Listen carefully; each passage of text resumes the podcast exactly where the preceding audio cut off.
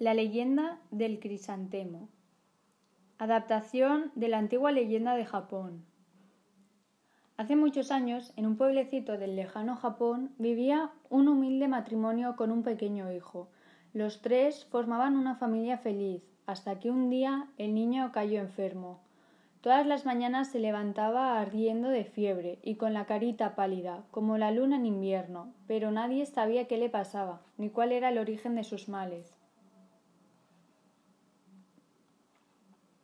Los padres probaron todo tipo de pócimas y mejunjes, pero ninguno de los tratamientos surtió efecto, y el chiquillo no hacía más que empeorar. Desesperados pensaron que solo les quedaba una oportunidad visitar al anciano de barbas blancas que vivía en el bosque. Según se contaban por toda la región, no había hombre más sabio que él. Conocía todas las hierbas medicinales y los remedios para cada enfermedad, por rara que fuera. Quizá pudiera curar a su hijo. Querido, tenemos que intentarlo. Quédate con el niño mientras yo voy a pedir ayuda al anciano del bosque. Solo él puede salvar a nuestro chiquitín. Derramando lágrimas como gotas de lluvia, la madre se puso una capa de lana y se adentró entre la maleza.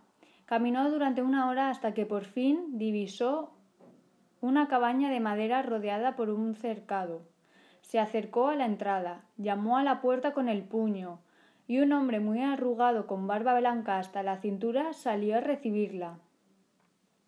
¿Qué buscas por aquí, mujer? Perdone que le moleste, pero necesito su ayuda. No te preocupas, no te preocupes. Percibo angustia en tus ojos y en tu voz. Pasa y cuéntamelo todo.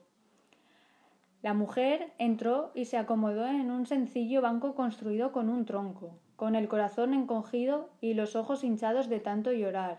Explicó al anciano el motivo de su visita. Señor, mi hijo de dos años está muy grave. Hace días que enfermó y no conseguimos bajarle la temperatura. Tiene muchísima fiebre y el rostro blanco como el mármol. No come nada y cada día está más débil. Si no encontramos una cura para él, me temo que. Lo siento, lo siento muchísimo. Voy a ser muy sincero contigo. No conozco el remedio para la enfermedad de tu hijo, pero puedo decirte cuántos días va a vivir. ¿Cómo dice? ¿Y si son pocos? No sé si quiero saberlo. No pierdas la esperanza, nunca se sabe. El anciano la miró con ternura y continuó hablando. Escúchame con atención. Ve al bosque y busca una planta que da unas flores amarillas llamadas crisantemos. Elige una de esas flores, córtala y cuenta los pétalos. El resultado que obtengas será el número de días que va a vivir tu pequeño, o lo que es lo mismo, sabrás si se va a curar o no. La madre, rota de dolor, echó a correr en busca de la planta que el anciano le había indicado. No tardó mucho en encontrar un arbusto cubierto de preciosas flores amarillas. Se acercó, arrancó una flor y contó sus pétalos. Oh, no, no puede ser. Solo tiene cuatro pétalos. Eso significa que solo va a vivir cuatro días más. Se derrumbó sobre el suelo y gritó con amargura durante un largo rato para desahogarse, pero no se resignó a ese cruel destino. Decidida a alargar la vida de su hijo por muchos años, trató de calmarse. Se sentó en una piedra y con mucha delicadeza comenzó a rasgar los pétalos de crisantemo, en finísimas tiras hasta que cada uno quedó dividido en miles de partes. Cuando terminó, regresó a la cabaña del anciano y le mostró la flor. El hombre, con mucha paciencia, se puso a contar los pétalos, pero eran infinitos y le resultó imposible. Se atusó su larga barba blanca, suspiró y miró a la mujer con una sonrisa. Tengo buenas noticias para ti. Esta flor tiene miles y miles de pétalos y eso significa que tu hijo vivirá muchísimos años.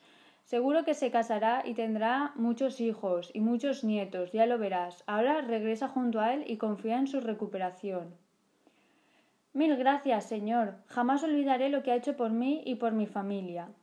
La mujer, desbordante de felicidad, volvió a casa y entró en el cuarto de su hijo. El chiquitín ya no estaba inmóvil en la cama, sino sentado sobre unos almohadones, sonriente y comiendo un plato de sopa.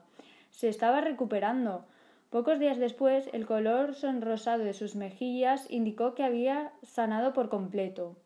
Cuenta la leyenda que desde entonces los crisantemos ya no tienen cuatro pétalos sino muchísimos, tantos que nadie es capaz de contarlos todos. Puedes comprobarlo cuando veas uno.